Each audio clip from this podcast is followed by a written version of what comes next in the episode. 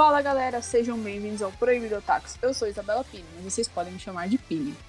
Bom dia, boa tarde, boa noite, boa madrugada e sejam bem-vindos ao primeiro episódio de Proibido Otakus. Aqui quem fala é Juliana Bessa, mas você pode me chamar de Gil. Oi, Otaku do outro lado. Aqui é o Gustavo Leone, mas podem me chamar de Guza e eu sou especialista em coisa nenhuma desse show. E hoje nós vamos falar sobre BNA, ou Brand New Animal.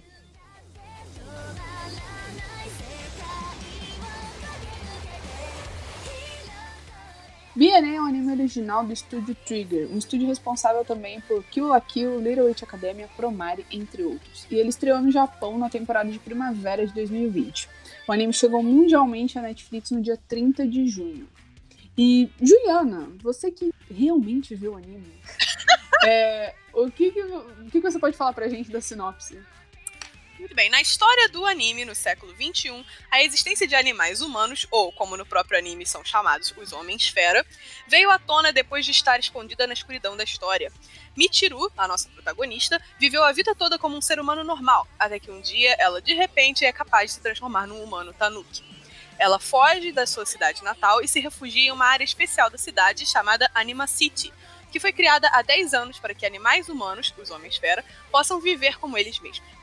Lá, Michiru conhece Shirou, um lobo humano que odeia seres humanos normais. Através de Shirou, Michiru começa a aprender sobre as preocupações, estilo de vida e alegrias dos Homens-Fera. Enquanto Michiru e Shirou tentam descobrir por que Michiru de repente pode se transformar num Homem-Fera, eles inesperadamente se envolvem em um grande incidente. A partir daqui, nós iremos dar spoilers da trama. Se você não se importa com isso, continua ouvindo. Ou então pausa agora, maratona o anime rapidinho e volta pra cá. Simbora!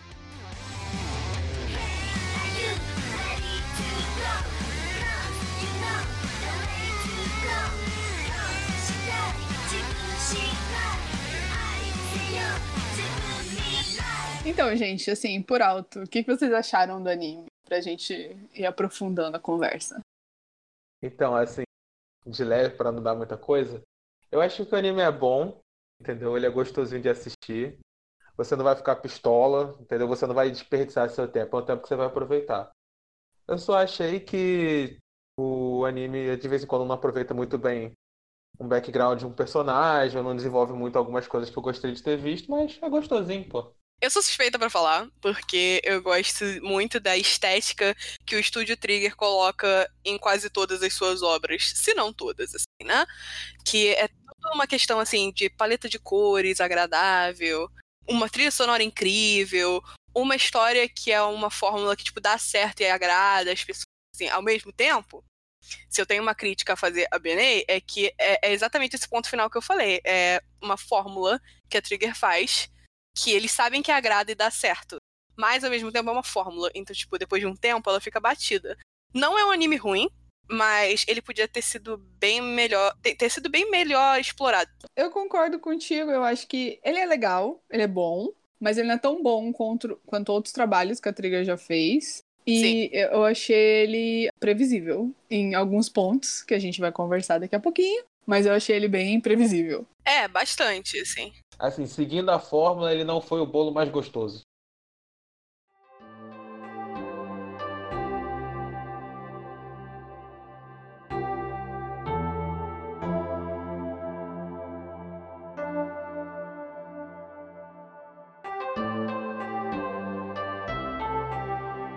É, o que vocês acharam da Michiru?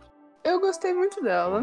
Eu achei ela fofa. Eu fiquei com dó no início, quando ela tá, tipo, fugindo da, da cidade dos humanos, né? Assim, do mundo normal, como a gente conhece. É, tentando ir pra Anima City, porque ela é. Enquanto ela tá indo pra lá, ela tá sendo caçada por humanos, porque tem. O anime aborda esse preconceito, né, entre humanos e homens-fera. E a Michiru, ela, quando tá fugindo pra Anima City, depois que ela se transforma inesperadamente num, num homem-fera, ela é, ela tá fugindo e ela é atacada. Mas ela, ela se mostra ser uma personagem muito forte. Tipo, desde o início ela se mostra ser uma personagem muito forte. No início mesmo a gente já vê que a Michiru, ela tem, além do problema óbvio, que é ela consegue de repente se transformar num homem fera, porque humanos normais não deveriam ser capazes de fazer isso, ela tem um problema maior do que esse, que é ela não consegue reverter a transformação. E os homens fera nesse anime, eles são pessoas que possuem uma forma humana normal. E uma forma de animal antropomorfizada. Isso é, tipo, ele é uma pessoa que fica em duas pernas, mas o resto é tudo de bicho, sabe? Ela tem chifres de touro, orelhas de coelho, um rosto de coelho, mas ainda anda em pernas que nem um bípede. E elas ganham com essa transformação os atributos físicos do animal. Então, assim, a pessoa que é um animal girafa, mais alta transformar. A pessoa que é um gorila, ela vai ficar com muito mais força do que ela teria na sua forma humana normal. E o olfato aguçado, nado melhor, etc. Essas são coisas que todas aparecem no anime. A Michiru, no caso, quando ela se transforma numa, numa mulher fera, ela é um pouco diferente, né? Porque além dela não conseguir voltar para essa forma humana, ela também tem algumas transformações no próprio corpo dela de Tanuki, né? Ela é um, uma mulher fera Tanuki, mas ela consegue criar, é, e a gente vai vendo isso ao longo dos episódios, ela consegue transformar o corpo. E isso é bem curioso, né? E isso já deixa assim a gente com uma pulguinha atrás da orelha de tipo, ok, ela, ela era uma humana, se transformou numa mulher fera, mas algo de errado não está certo ali com a transformação dela. Cara, é, é bem isso mesmo. Tanto que quando, conforme eu fui assistindo, é, eu, eu fiquei pensando até se, tipo, se ela na real não era algum tipo de bicho diferente ou bicho mágico, mas isso não é um conceito que o É anime verdade. introduz nem nada, entendeu? Uhum. Assim, se você para pra pensar, a Nazuna parece um pouco mágico, né? Porque tem uma hora que ela vira também é, o lobo com asa e tudo mais. E se eu não estou enganado, tem alguma coisa de uma lenda, uma superstição de um Tanuki ser mágico. Consigo referência disso se eu for parar pra pensar num videogame. No Super Mario você tinha a roupa do Tanuki e você ficava invulnerável. Mas o no, na Michiru, não, tipo, no começo não tem nada a ver com isso, sabe? Só, só tem a ver com o próprio enredo da história, de por que, que ela consegue realmente se transformar em mais de um animal. Porque é aquilo, você começa achando que ela é uma fera, um humano fera normal. Aí depois ela é um humano que foi transformado em humano fera e por isso que ela não consegue se reverter, porque ela nunca teve a necessidade de aprender a fazer isso. Uhum. E aí depois, mais pra frente, você descobre que por conta do motivo que ela se transformou numa humano fera Tanuki, ela tem essa habilidade de tipo modificar as células do corpo. Em algum momento, a... isso é explicado, né? A Bárbara conta pra ela que é pelo processo de divisão da célula dela, que ela é capaz de modelar praticamente o corpo dela da vontade que ela quiser e pegando atributos de qualquer animal que ela quiser, tanto ela quanto a Nazuna. Uhum. É verdade. Isso pra mim é um, é- é um dos problemas que eu tive com o anime, que ela se transforma em vários episódios. assim, Os primeiros episódios ela mostra essa que ela tem. É, você, além de conhecer como é a sociedade de Anima City e como é a vida dos habitantes, é, a Michiru ela se envolve numa série de problemas. E durante esses problemas ela começa a desenvolver habilidades especiais, que, por exemplo, ela a cauda dela expande para virar um colchão de ar. E aí, se ela cai de uma altura muito alta, ela não morre. É, os braços delas esticam para que ela possa pegar uma coisa que está muito longe dela e é impossível ela pegar de qualquer outra forma. E o meu problema com isso era que isso acontece na frente de várias pessoas. De Sim. muitas pessoas, pessoas comuns, civis, pessoas que só vivem em Anima City e não tem nada a ver com governo, não tem nada a ver com a indústria farmacêutica, não tem nada a ver com a máfia, porque, aliás, tem uma máfia, é, não tem nada a ver com nada, e ninguém é, acha isso estranho. Assim, eu acho que talvez eu tenha sido mal acostumada por outros tipos de mídia, é, ou outros animes, em que, assim, se o protagonista desenvolve alguma habilidade muito especial que talvez seja de interesse, é, o protagonista acaba sendo, assim, perseguido, acaba sendo vigiado, é, Uhum. sequestrado, estudam ele. E isso não acontece com a Michiru, que foi uma coisa que profundamente me incomodou enquanto eu assistia a BNA. É, as pessoas achavam que era, ah, normal, tá tranquilo ela criar um, um braço gigantesco do nada. E, e, e outra coisa, esse, esse fator, assim, que ela consegue se transformar em, em, digamos assim, vários animais ao mesmo tempo, vários animais diferentes num tanuki, desde o início já, já me deixou assim, ela pode ser um experimento. Sim, O que eu achava, no, no caso, é que ela poderia ser um experimento da indústria farmacêutica que, que cuida da cidade, né? Ah, É. será que eles estão fazendo experimento com humanos e tal? O que, que será que tá acontecendo? Porque ninguém mais conseguia fazer isso. Uhum. Quando ela conhece o Shirou, durante o primeiro episódio mesmo, primeiro e segundo, que é um festival, e ela acaba testemunhando o início de um atentado terrorista, o Shirou, que é esse homem-fera lobo branco, ele nota que ela tem capacidades diferentes, assim, eles passam desse, desse primeiro contato, desse primeiro momento, e ele nota quando ela muda. Ele nota que ou os braços dela ficam enormes, ou as pernas dela mudaram, ou ela criou um par de asas e ela não deveria ter nada disso. Só que o Shirou, ele nota, mas não fala mais nada. Todo mundo deixa passar. Todo mundo deixa passar, assim, é, é, é menos pior para um Shirou, porque pelo menos ele fala. Sabe, ele fala, por que, que você tem asas? Você sabe ter asas? E aí ela simplesmente fala que sabe e tá tudo bem, segue o baile. Mas o Shirou tem uma volta também pra deixar quieto, né? É, Convenhamos. exato, ele tem uma razão É. pra achar ok. O Shirou sabe que o telhado dele é de vidro, entendeu? E ele não pode contar uma certa coisa pra um certo alguém até um certo momento específico que a pessoa precisa de um certo auxílio pra não morrer. Exatamente. É, e com essa coisa que a Pini falou, que é, dá a entender que a Michiru, ela é como um experimento científico, é, isso você já fica com outra pulga atrás da orelha quando ela e o Shirou, na verdade, o Shirou é mandado para investigar a indústria é, e ela vai atrás, é, investigam o que se passa na indústria farmacêutica silvastra. O que é a indústria farmacêutica silvastra? É uma empresa que, na verdade, ela é controlada por humanos, mas é que ela se encontra em Anima City. Eu acho, eu acho que é um jeito, eu acho não, né? É um jeito dos humanos, assim, que ainda tem muito preconceito com os homens fera, de ainda controlarem a cidade, né? Por mais que Anima City seja somente povoada por homens fera, tenha, assim, a sua proteção, os humanos ainda querem que alguém esteja de olho, alguém esteja lá dentro olhando o que está acontecendo. E aí eu acho que eles fazem isso pela indústria farmacêutica Silvasta. E o cara que cuida de tudo isso é o tal do Alan Silvasta, né? O, é o CEO. E ele é todo aquele cara típico, né? Assim, bonitão, parece ser muito Engomado. inteligente. Engomado. Todo engomado, é verdade. Engomado, usa um fedora, Ele tem entendeu? um discurso pronto, ele tem uma presença que, assim, é agradável daquele jeito corporativo, sabe? Tipo, agradável da forma que o Bruce Wayne é agradável. É, é, é tipo, você, é exato, ele tem essa presença, mas ao mesmo tempo você fica. Tem caroço nesse angu. É, Porque ele fica bem claramente, assim. ele claramente tá escondendo algo. Desde o início. Cara, essa era uma dúvida que eu queria perguntar pra vocês duas. Vocês tinham certeza desde o início que o Alan era o vilão? Sim e não. Sim, não, Sim, assim, não. Eu, eu suspeitava dele, mas confesso que eu também suspeitava da prefeita. Caraca, Eu tinha- não acredito. Eu suspeitava da prefeita. Eu gostava dela, mas eu tava achando estranho, porque, tipo, ela é, ok, ela é serena, ela é calma, ela é, tipo, uma mulher forte, inteligente.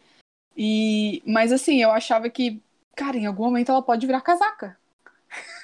É, acontece muito isso. Tipo, eu suspeitava do Alan porque é muito a cara da Trigger fazer isso. A gente vai explorar isso mais, de repente em episódios futuros, quem sabe. É, mas é bem a cara da. É bem a cara da Trigger colocar uma pessoa de poder absurdo como o vilão da história. E um momento específico em que eu, eu comecei a achar o Alan uma figura muito mais perigosa do que ele aparentava ser, é, não sei se vocês vão lembrar, é uma cena em que ele sai de uma prefeita, ele para na frente de uma banquinha e pede um copo de energético. E o vendedor fala pra ele: Isso aqui é um energético pra homem-esfera, não é pra você. Que ele é humano. E aí ele fala: Ah, não tem problema, me dá um copo de qualquer forma. E aí ele recebe um copo, ele bebe um gole e ele cospe e joga fora o resto. E ele fala: Hum, realmente, isso não é pra mim. Essa cena, eu falei, cara, pra que isso? eu fiquei muito confusa. Tipo, pra que essa cena? Tem algo aí. Uhum. Foi a partir desse momento que eu falei, cara, esse cara aí. Hum, hum. Olha, eu vou te ser sincero que essa cena passou batida no meu radar. Tu falou agora, eu Sério? lembrei. Eu... Cara, eu olhei assim, tipo, ah, ele realmente ele provou, é, não gostei do gosto. Só isso. Aí eu falando, não, pô, simplesmente ele pode ter bebido, não. Como a gente conhece, né, o plot dele, isso aqui é coisa de plebeu, sabe? Isso aqui, isso aqui não é pra minha laia. Entendeu? Pode ser, pode ser. Mas... É, eu, eu acho que eu, eu li mais assim, mais ou menos como o Gustavo leu. Mas eu já, já suspeitava dele de qualquer forma. Eu achei estranhão. Tipo assim, pode ser que. Pode ser que, tipo, também. É, é bom essa interpretação de, tipo assim, ah, ele tem nojo dos Homens-Fera. Ele tem, tipo, ah, bebida de Homem-Fera, Eca, sabe? Uma, uma coisa que eu ia falar, o, o que a gente estava comentando aqui do papel da Silvasta, né? Sim. Cara, o, a, sensação, a sensação que eu tava tendo, eu talvez estivesse pensando muito como alguém de Anima City. É que eu, eu não conseguia ver a. A Silvasta, pra mim, tava parecendo uma, só uma empresa que tá, tipo, aqui para cuidar da gente, sabe? Certo. Só que ninguém entende direito o que, que é para fazer, o que, que ela tá fazendo pela gente. Todo mundo continua seguindo a vida ali normalmente, sabe? Mas uma dessas coisas fica assim de pano de fundo, ninguém vê nada, ninguém vê nada. É verdade. É. A Silvate ela tem uma presença meio intocável no mundo de BNA. Você percebe que eles são a prefeitura. Uhum. E embora a prefeitura seja o centro de poder, ela não é soberana, porque ela precisa obedecer a uma indústria humana. É bem estranho. Os humanos ainda não acreditam no, nos homens fera, assim. Eles acham que a qualquer momento eles podem, não sei, explodir e, e, e começarem uma revolução, algo, algo desse gênero, né, para colocar uma indústria farmacêutica lá dentro.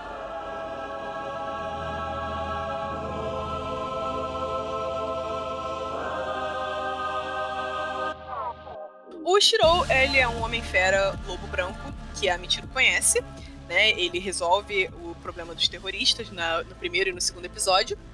E ele é um personagem é, muito. Eu diria, não só atraente esteticamente, mas a personalidade dele é instigante. Né? Ele é misterioso, sisudo, bonitão, sério, frio. Menos no, menos no começo de festivais.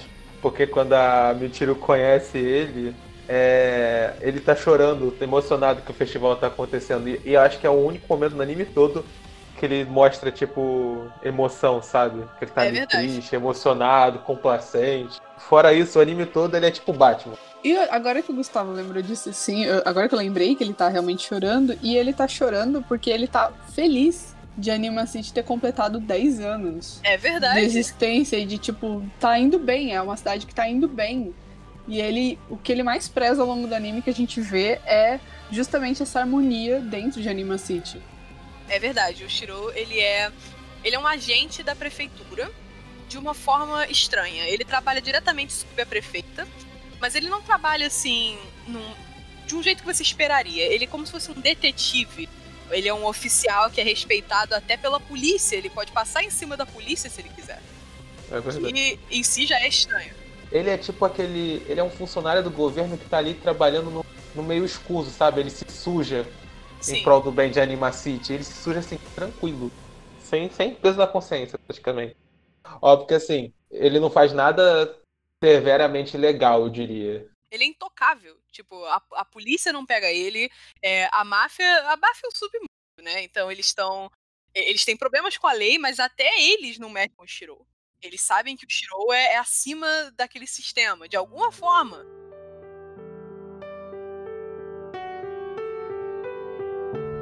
Michiru, ela segue o Shiro pro outro lado, porque a gente conhece todas essas coisas interessantes que não só ela, mas ele pode fazer. Aí, é nesse meio tempo de que Michiru segue o Shiro pra todo lado, é, chega na cidade um culto. E esse culto é a Ordem do Lobo Prateado. O que é a Ordem do Lobo Prateado? É uma organização religiosa que cultua o lobo Ginrou, que os homens fera têm assim como uma divindade. O casal que abriga Michiru, inclusive, eles têm uma imagem assim do Ginrou dentro de casa, que, né, o deus deles. E esse culto chega à cidade, assim, prometendo muita coisa pro, pros cidadãos de, de Anima City, é, prometendo esperança, prometendo alegrias e tudo mais. E as pessoas acabam, assim, se voltando pra eles, né? Porque não que a cidade esteja em perigo, nem nada, mas assim, é uma forma de, por exemplo, a gente vê uma- um, um povo de Anima City que vive em favelas, então esse povo um pouco mais marginalizado, eles se voltam muito para esse culto, né? Eles entram muito em contato e eles procuram a, a divindade e a esperança dali. Mas não só eles, como outros os outros cidadãos mais abastados de Anima City, você vê que eles também se voltam pro culto.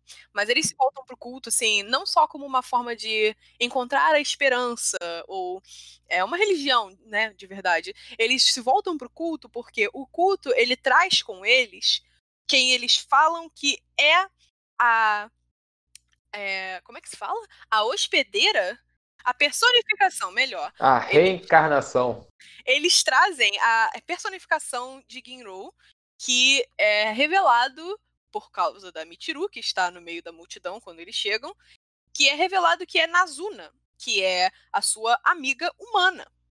Só que Nazuna agora se parece com um lobo branco. Eu ia comentar que assim, é muito fácil, entre aspas, né? É muito fácil você cair no, no papo do culto, cara. Tipo, a, a Nazuna, ela tem os mesmos poderes da Michiru.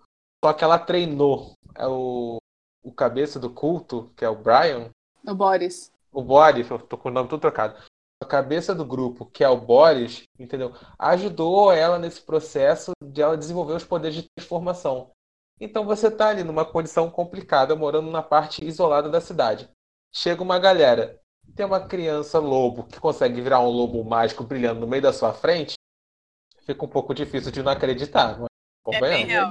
É bem real. Tipo, Entendeu? Você, como você vai dizer, não, isso não é o Ginro, o lobo prateado, protetor dos Homens-Fera, quando tem um lobo prateado protetor dos Homens-Fera na sua frente. É bem difícil. e a Michiru, ela reconhece a Nazuna, apesar da Nazuna também ser uma mulher fera, e imediatamente começa a se agarrar nela. Ela quer falar com ela, ela quer saber o que que houve, ela quer saber por que ela está ali, por que, que ela é uma mulher fera. E porque ela não entrou em contato, né, se ela estava bem, porque a Michiru não sabia o que tinha acontecido com ela. É verdade. É, a gente fica no. Isso é uma coisa que acontece porque a gente vê muito nos flashbacks da Michiru, mas não é extremamente abordado, porque a vida da Michiru agora é baseada em Anima City. Então os problemas de Anima City falam mais alto do que o passado dela. E aí o passado dela volta assim, que nem um caminhão. E nesse momento ela começa a pensar mais na condição de mulher fera dela, na busca de volta à humanidade normal, né, dela, e na amizade com a Nazuna e, francamente, esse arco da Michiru com a Nazuna, eu, eu tive emoções mistas sobre ele, que é, é muito chato no início. É, eu ia falar, é desgastante. É desgastante. É desgastante, eu fiquei pistola o arco todo. É muito, é extremamente desgastante, assim, eu acho que tem aquele amigo que você falou 15 vezes a mesma coisa e o amigo não quis saber tem aquele amigo que, assim, você cansou de falar, mas você não desistiu, e aí no fim o amigo ouviu. É, é exatamente isso. Acho que esse arco delas é, toca em cada um de nós. Uhum. desgastante, porque você fala, meu Deus, eu já passei. Você que tá ouvindo agora e tem um amigo chato que você fica falando, falando pra ele não fazer besteira, ele vai fazendo até ele te ouvir, você vai se identificar e vai ficar pistola igual. Exa exa este é um anime para você. Quer se identificar? Biane. Não, eu fiquei doida. Eu, eu fiquei assim, abismada, porque a Michiru não desistia. Nunca. Eu fiquei, minha filha, larga de mão. A garota, a garota tá gostando de estar tá ali, sabe? Apesar de ser errado por mil e uma questões. Larga a garota, sabe? É, assim, a gente, ela, a gente fica frustrado, né? A gente uhum. cansa assistir a Michiru tentando e dando com a cara na porta toda vez. Mas, ao mesmo tempo, ela tem o passe do protagonista, né? Que é o meus amigos. E aí, uhum. a gente nunca dos amigos. E, e no fim, eu, eu, apesar do desgaste, apesar da frustração, eu gostei de ver a resolução, que, assim, depois de muita tentativa e erro, e muita gafe, e muita bola fora, dá certo. Sabe? É. Elas, elas, relembram a amizade que tiveram antes da, de toda essa situação louca acontecer na vida delas. E começam a, a trabalhar juntas, a pensar é, em conjunto, a acreditar uma na outra. Eu ainda fico pistola. eu não consigo, cara. Ainda mais que para mim depois é, é, é, é, tipo, ela tá insistindo. Não, não, não, não, não. Aí do nada vai muito rápido, sabe? Ela só aceita elas estão É, de elas, novo. elas sentam, tô- elas sentam, cantam uma musiquinha juntas e ah, estamos, somos melhores amigas de novo, olha que legal. Ela nem, É. Elas nem cantam a música juntas. Elas ouvem uma música no rádio. É até um momento até bem mais leve do que você simplesmente cantar a música. Porque elas cantam depois quando elas já estão, tipo, se falando, num pé de igualdade. Ah, é verdade. Elas estão num carro e aí, tipo, toca no rádio a música que era basicamente a música delas. Uhum. né? A música da amizade. E aí, tipo, de repente, tudo começa a, a, a, a fazer sentido. É muito rápido. Eu, Uhum. Esse é outro problema que eu tive com o BNA. Vale lembrar que assim, essa, a, a briga delas, digamos assim, esse impasse que elas têm é porque a, a Nasuna, ela, ela tá enganando todo mundo de Anima City, alegando que ela é Ginro.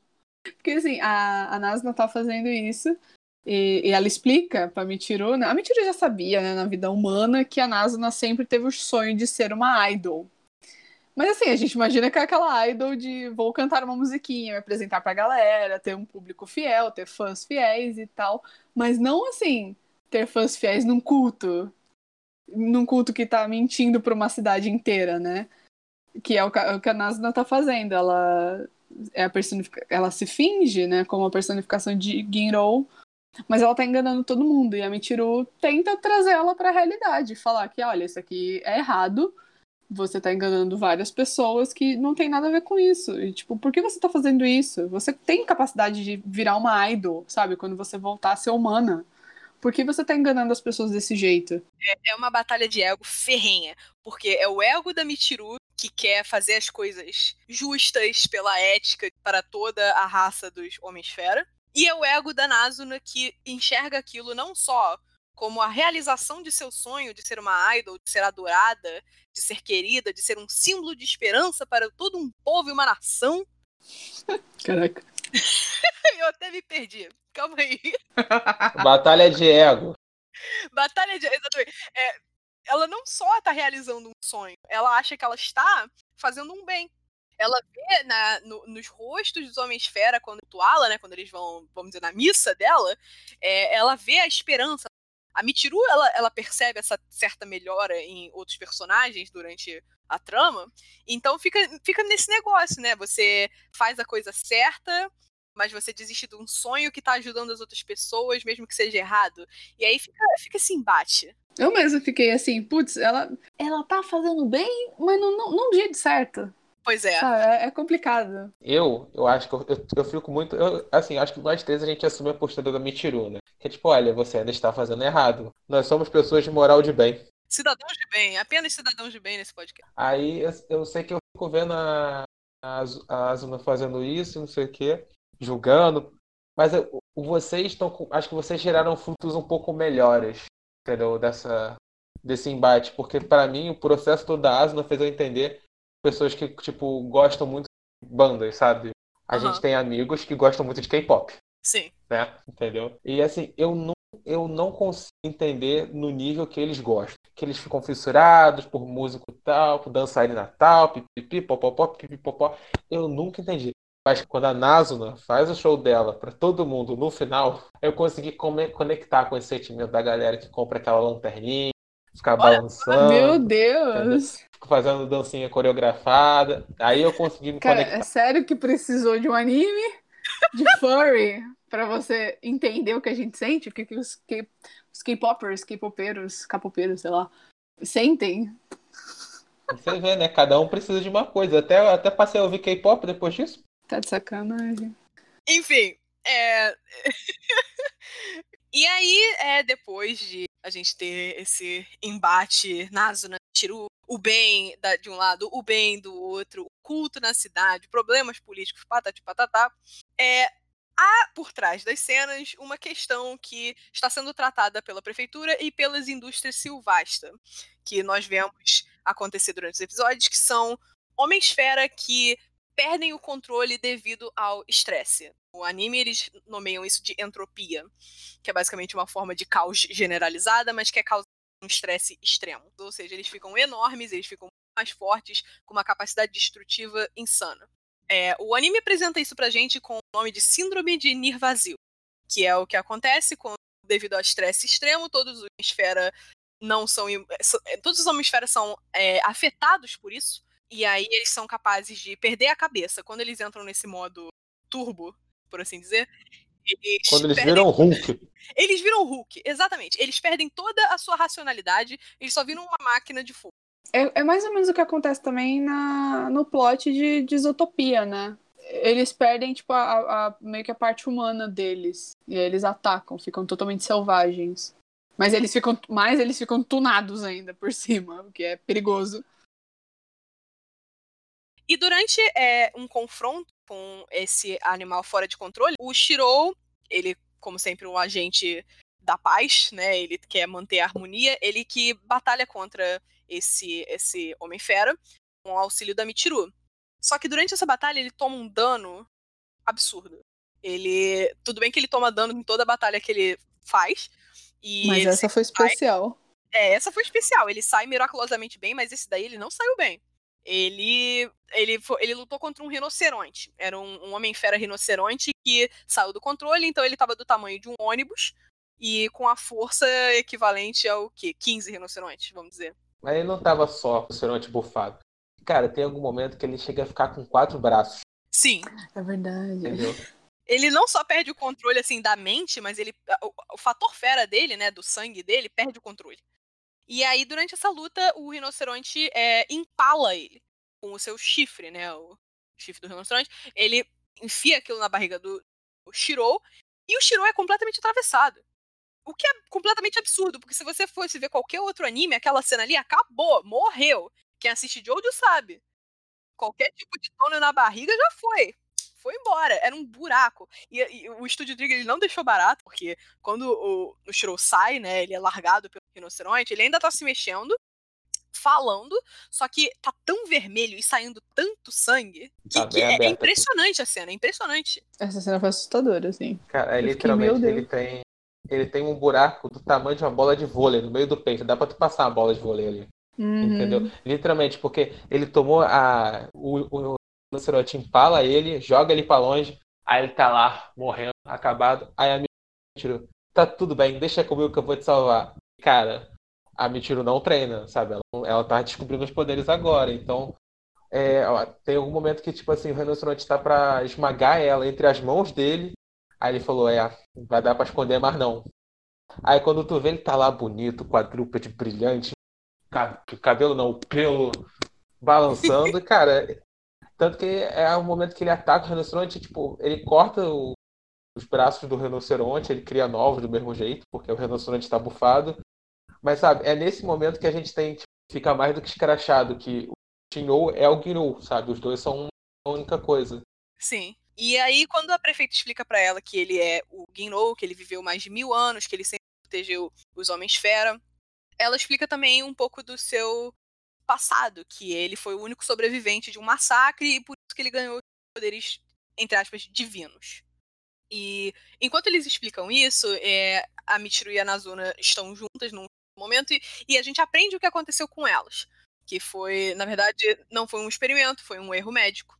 E meio que explica o que está acontecendo. E isso, isso, assim, passa batido com a tensão que tá acontecendo nesse episódio, eu acho, uhum. até o final. Porque aí mostra por que, que é importante. Assim, talvez importante, mas assim, por que, que essas meninas tiveram que passar por todo esse conflito interno, essa mudança de áreas? Por que elas tiveram que ser transformadas em Homem-Esfera para esse plot, né? Por que, que não poderia ser um, simplesmente a, a, vida de uma menina fera? No, por que, que tinha que ser uma humana que foi transformada em, em mulher fera? O, a mudança acontece na coisa, tipo, entre aspas, mais banal do dia a dia delas, que elas sofrem um acidente, entendeu? Em algum momento, que eu não lembro se fica muito bem explícito o que, que é, e elas recebem uma doação de sangue. Só que a porcaria do sangue tinha sido adulterado com parte da pesquisa da Silvasta, cara. Elas receberam uma transfusão de Homem-Esfera. Foi real um acidente, assim, é... nessa cena que o Alan explica o que tá acontecendo, caem duas, duas, dois sacos de sangue, né? Tipo, de doação de sangue, a gente sabe mais ou menos como é que é, devido ao hospital, né? É, caem de um carregamento. Mas assim, eu acho, eu acho que o mais maravilhoso é em um momento elas foram tipo, duas garotas que foram escolhidas. Não, cara, elas só sofreram um acidente É recebeu verdade. a transfusão de sangue e aconteceu. Aí eu, quer dizer que isso aqui não foi planejado, essa bagunça aqui não foi orquestrada por ninguém, foi acaso? Gostei, gostei, Foi, achei foi bom. a grande dança do destino, né? Tipo, você tá esperando o tempo todo a grande descoberta de que a Michiru e a Nazuna foram vítimas de um experimento científico que busca criar é, Homem-Esfera artificialmente e, naturalmente, um acidente acontece, poderia acontecer com qualquer um. E o pior é que o Alan fica suave, sabe? Apareceram dois garotos aqui que conseguiram se viraram é, humanosfera, entendeu? Sei de nada não. Tô tranquilão, valeu. Eu acho que ele até tava assim, de olho, mas ele tava, ah, não, tô tranquilo. Quem tava nervoso com isso foram os funcionários dele que fizeram a, a besteira, né? Isso. que deixaram Aham. cair, que, que caiu de um carregamento sangue de Homem-Fera, que provavelmente deveria ir para hospitais de Homem-Fera ou para doação de sangue, e colocaram no pacote que enviava para para a cidade dos humanos, né? Porque como é uma indústria de humanos, ele faz remédios para humanos. Então, os, os caras que fizeram a, a, M, eles estavam como? Estavam nervosos, eles entram em pânico. Você vê isso durante os episódios, faz sentido. Esse episódio que a gente tá comentando agora, ele é no início do anime. É tipo quando a Michiru tá desenvolvendo as suas habilidades especiais que a gente comentou antes. É, a gente vê que tem uns funcionários da, da Silvastra, que não são todos, são tipo dois ou três, que estão altamente nervosos e em pânico ao vê-la. É, não querem que nada veja, e na verdade você descobre que eles estavam queima de arquivo. Porque quem fez a besteira foi eles, não foi um, plan, um grande plano maligno da indústria silvestre. Não, foi simplesmente um acidente. Uhum. E elas acabam descobrindo isso mais pra frente. E até por conta disso que elas. A Michiru e a Nazuna voltam, assim, a, a conversar Sim, de uma, é, maneira, de uma maneira mais calma. tem o dedo do Alan Silvastra, porque é, quando ele explica isso pra elas, ele explica também por que, que a, a contribuição da Nazuna, que né, a ge- aí a gente descobre que o culto e a indústria silvestre estão meio que trabalhando juntos por trás das cenas. A, a colaboração da Nazuna é não só ser um idol, não é só ser Ginro, a esperança, o deus dos Homens-Fera. Ele precisa é, estudar o sangue dela e as células dela para que possa ser feita uma vacina aquele modo Hulk, turbo, tunado, sem pensar super músculo dos Homens-Fera que destroem tudo, que é a síndrome de Nir vazio. E a indústria dele vai orgulhosamente criar uma vacina para essa condição, só que essa vacina para essa condição também vai erradicar todo o fator fera, né, que é um, é um conceito que eles o elemento X, eles introduzem esse elemento no, na genética dos homens fera, que é o fator fera, que faz com que eles virem os bichos. E quando a Michiru, a Nazuna, e também o Shiro, porque ele está sempre do lado da Michiru, assim como ela está sempre do lado dele, descobre isso, ele se revolta. É, ele fica completamente puto, porque desde o início do anime o que ele mais preza é a harmonia lá em Anima City. E ele tem orgulho de ser um homem fera. E ele abomina humanos. E ele abomina humanos, assim, desde, o- desde o princípio, de- eles deixam muito claro que ele abomina humanos. E então ele é completamente motivos. contra esse plano. E ele, por deixar muito claro isso, ele se revolta com esse plano, porque não é. O que eu. Pra mim é é um dos melhores momentos do anime. É não só essa revolta do Shiro, mas a explicação dele. E o Shiro, ele, por estar revoltado contra a indústria silvestre, ele acaba se revoltando contra o sistema. Então, ele, antes que era um agente intocável, ele vira procurado. Quando a Michiru confronta ele sobre essa revolta dele, ela pergunta: por que você tá fazendo isso? Vai salvar muitas vidas, não é importante ser vivo. E o Shiro ele fala: "Não. A questão é que o Alan Silvasta é um humano e ele quer resolver um problema de homem-fera sendo humano. Sabemos que na mídia hoje em dia é, essa metáfora de pessoas bichos, ela é muito usada para alegoria de raça, né? E aí, quando ele explica isso, meio que tipo caiu a ficha pra mim, clicou na minha cabeça, que como é, é difícil você ver uma pessoa que não pertence ao seu grupo marginalizado tentando resolver os problemas do seu grupo marginalizado. Pra mim, essa foi tipo uma das melhores assim sequências entre a Michiru e o Shiro. Por mais que não seja, não tenha ficado explícito que eu acabei de falar, que é tipo assim, ele ele é, um, ele é um outsider, né? Ele é um cara de fora que tá resolvendo um problema que não é dele, ele nunca passou por isso, ele nunca vai ter que lidar com as dores de ser um homem fera, por mais que isso não seja explícito nem dito nessas palavras, fica uma lição pro espectador. É, a gente passa a entender um pouco mais sobre como é você estar de fora de um problema e querer ser o, o salvador, né? Aquela síndrome do cavaleiro branco, White Knight. E depois que isso acontece, né, existe essa leve ruptura entre a dupla Michiru e Shiro. E a Michiru, ela tá conversando mais com a Nazuna, então a Nazuna para ela que vai haver um grande show em que ela foi pedida pelo líder do culto, que também está trabalhando para o Alan Silvasta, que ela deve revelar ao público de Homem-Esfera que ela, na verdade, é humana. E a Michiru, ela acha estranho que isso vai acontecer, mas a Nazuna é, fala para ela que esse pedido vai pacificá-los e vai promover a paz entre Homem-Esfera e humanos. É, vai ser uma coisa que vai ser boa para todo mundo. Cara, na moral. na moral. Cara, na moral, mano, eu sou uma pessoa inocente na vida real, entendeu? Mas eu não chego aos pés dela, cara. Ela tá muito de parabéns.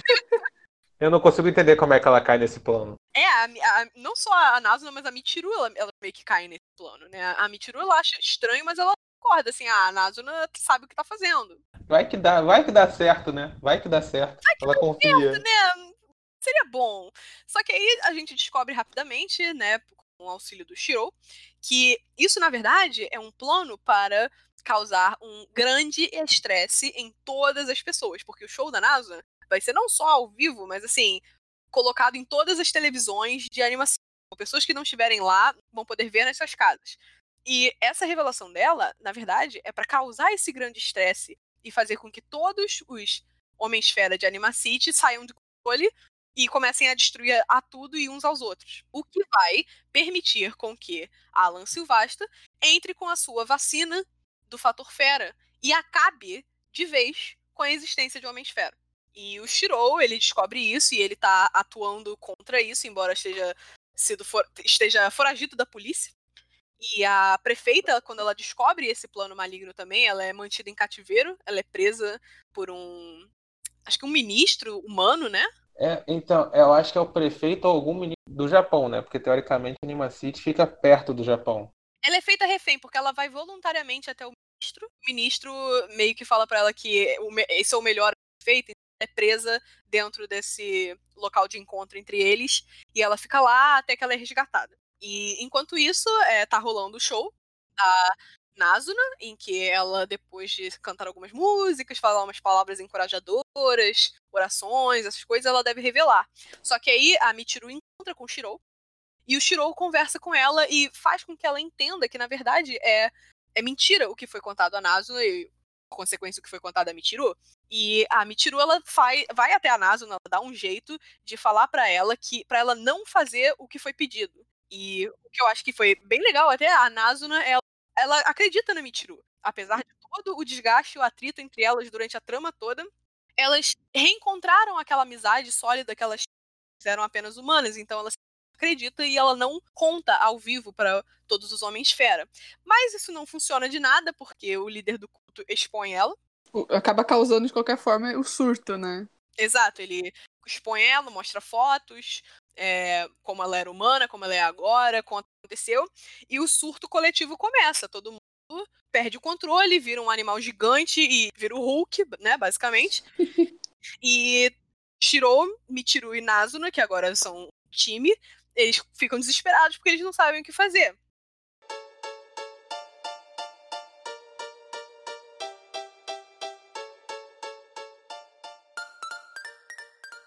E agora o trio, né, dos nossos protagonistas, Michiru, Shiro e Na, eles se juntam e eles têm que lidar de qualquer maneira com o caos que se tornou Anima City. Claro, eles não estão sozinhos. É, aqueles que não foram afetados de primeira pela entropia, né, pelo modo raivoso, sem controle dos Homens-Fera, eles demoram a ser transformados. Por exemplo, a polícia que não estava assistindo, estava patrulhando, ela demora a, a ser afetada. A máfia que não estava assistindo, ela também demora a ser afetada. E eles ajudam por trás. Mas os protagonistas precisam resolver arranjar um jeito de, de, resolver a situação.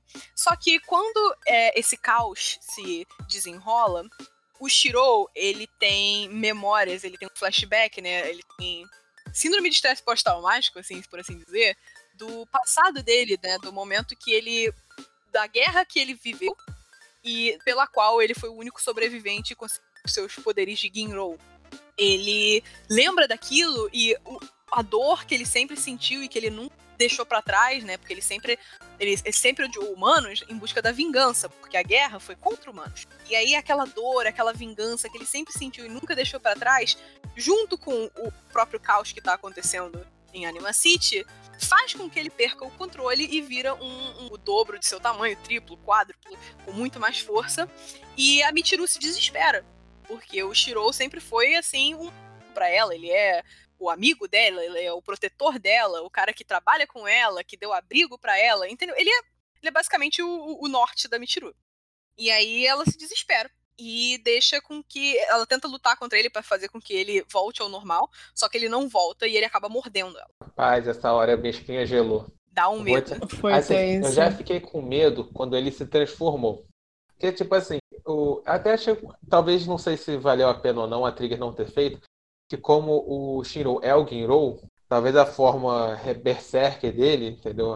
Ele sobre a síndrome, talvez uhum. pudesse ser ainda maior, mais forte, mais brilhante, alguma coisa do gênero.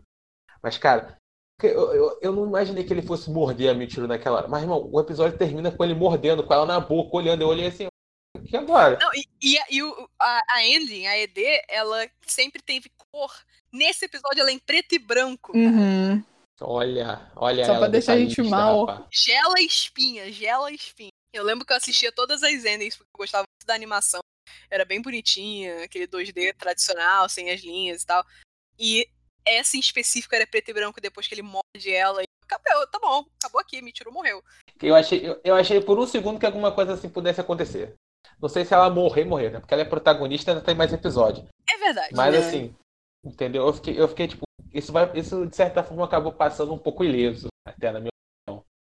É, quando ele morde a Michiru, ele volta ao normal, o que já dá aquele alívio, né? Pelo menos Shirou, o Ginro, ele tá salvo. Uhul. Só que aí ele entra em desespero, porque ele mordeu e matou a Michiru. Uhum. E aí ele, no desespero dele, ele uiva. E o uivo dele acaba por tranquilizar outros é, Homens-Fera Berserker, como o Gustavo falou, é, que estão na área. Eles, ele congela os, os, esses Homens-Fera. Eles param de atacar, eles param de destruir tudo. E esse uivo é o uivo de luto dele pela Michiru, só que a Michiru não morreu. Ela estava vivíssima e gravando um vídeo dele uivando que era muito bonito. Cara, isso, isso chega até a ser ridículo, né? É muito ridículo. Meio ridículo. Oh, eu achei é muito bom. Não, achei bonitinho, mas achei, é meio ridículo ao mesmo é tempo. É trigger, né, gente? É trigger. Assim, a pessoa tá quase morta, ela tira o celular pra gravar um vídeo. Entendeu? É, eles não se levam a sério em momento nenhum. É foda. e aí, é, é, elas têm meio que esse momento de realização, que as células dela contêm o antídoto para aquela síndrome de Nirvazil que tá, tá causando todo o caos em Anima City. Então elas precisam dar um jeito de controlar o caos antes de que elas possam é, curar todo mundo, né? E aí tem a batalha final contra o Alan, contra os animais é, fera. Opa, os homens fera que estão fora de controle. E no final elas conseguem controlar todos com o uivo do Ginro, que é o uivo de Deus, eles ouvem o, uivo do próprio Deus, né? E aí, Foi. depois que eles Literalmente. Literalmente. Depois que elas estabelecem esse controle em cima deles, elas conseguem auxiliar todo mundo. É, eles derrotam o Alan Silvasta, ele vai preso. Elas fornecem o sangue delas para a criação de é, um antídoto, não uma vacina, como o Alan queria, porque a vacina ia acabar com os Homens-Fera, ia detonar eles, acabou o genocídio, praticamente. E o, elas criam um antídoto a partir do sangue delas e tudo volta no delinho. Elas vivem Flores. em Anima City. Acabou. Tudo acaba bem flores. Você não, a gente não falou do Alan. A gente não falou do Alan, mas aí, aí fica o questionamento, assim, depois que a gente fez esse recapitulando desse último episódio, na batalha final, quão necessário era o Alan ser um homem fera? Zero. Zero pá, necessário. Pá. Então, o Alan, é, é, a outra grande revelação do final é que o Alan Silvestre era um fera. Ele explica que ele é um homem fera diferente dos todos os outros porque ele seguia uma linhagem pura. Então ele era naturalmente mais forte. Ele é como se fosse o próprio Ginro, só que amarelo. melhor. Ele é melhor, entre ele é aspas. Muito, todos os outros. Ele melhor, tem três, ele tem três melhor cabeças. Ele é mais forte a princípio. Ele solta raio laser, sei lá. Ele é tipo. Ele é o bambam da parada e ele fala: Eu quero que Homem-Esfera, que são híbridos, que são vocês, a plebe, morram para que só a minha família dos Silvasta existam. E assim, é, esse plot twist acontece. Ele é ruim? É um plot twist ruim. Porque quando a gente. Assim, faltou alguma coisa enquanto a gente recapitular o episódio agora?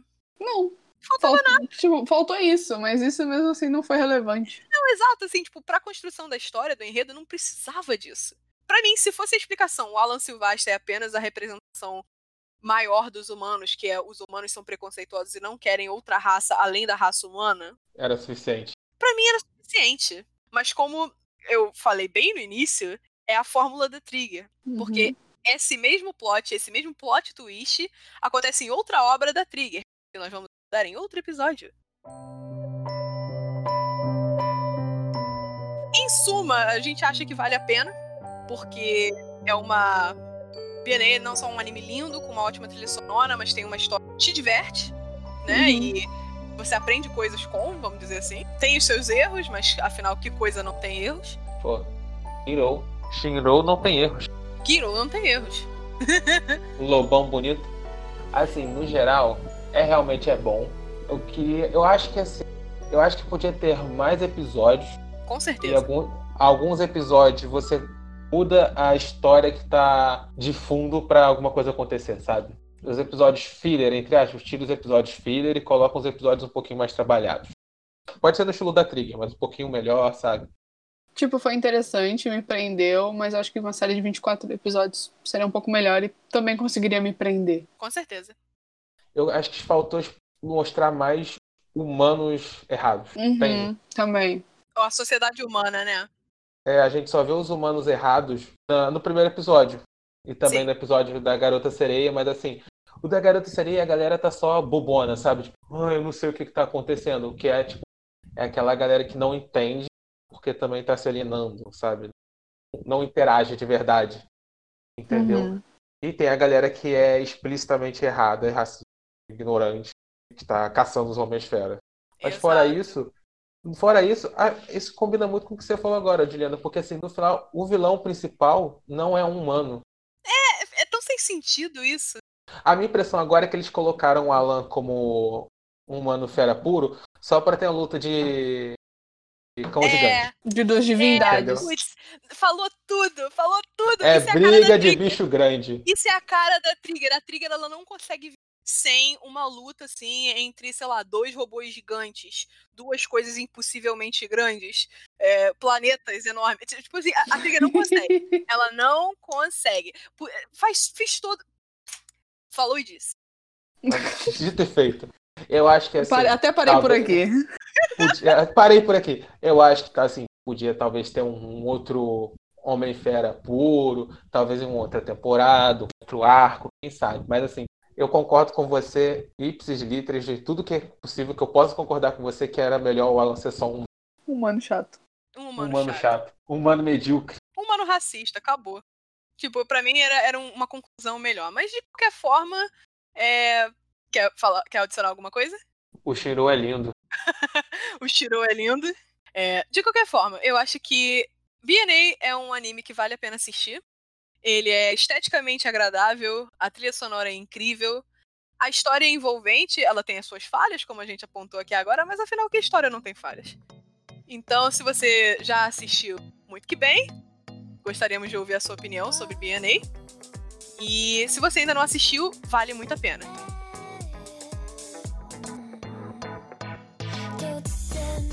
然にもう upside down 世界は変わり出す祈りも届かない僕が Se vocês quiserem entrar em contato com a gente pelas redes sociais, vocês podem encontrar a gente no Instagram ou no Twitter como é, arroba proibidotacos. Ou então você pode até mandar um e-mail pra gente em proibidotacos.gmail.com. Pode dar sua sugestão, fazer a sua crítica, mandar um alô pra gente. é, um elogio. A gente, tá, a gente tá começando agora, a gente não é expert em porra nenhuma. Nós somos três amigos que a gente gosta muito de conversar sobre anime. A gente resolveu fazer um podcast mais descontraído. A gente ainda tá aprendendo, a gente tá quebrando a cabeça pra, pra fazer as coisas do jeitinho que a gente acha que tem que ficar legal. Mas é isso. Deixe sua sugestão, deixe seu comentário, fale com a gente. Conta pra gente se você gostou. Se você não gostou, paciência, mas conta pra gente também. A gente quer melhorar o máximo possível pra continuar mandando conteúdo de qualidade. A gente é só a Michiru que ainda não consegue nem expandir o braço ainda, rapaziada. Pois é, a gente só é uma garotinha perdida no desconhecido. Ajude a gente. Exatamente. E é isso, gente. Siga a gente, arroba proibidotacos no Instagram ou no Twitter. Mande um e-mail, como a gente falou. E agradecemos muito a você que aguentou até aqui. Muito obrigada, voltem sempre e até o próximo episódio. Tchau. Tchau! Uh!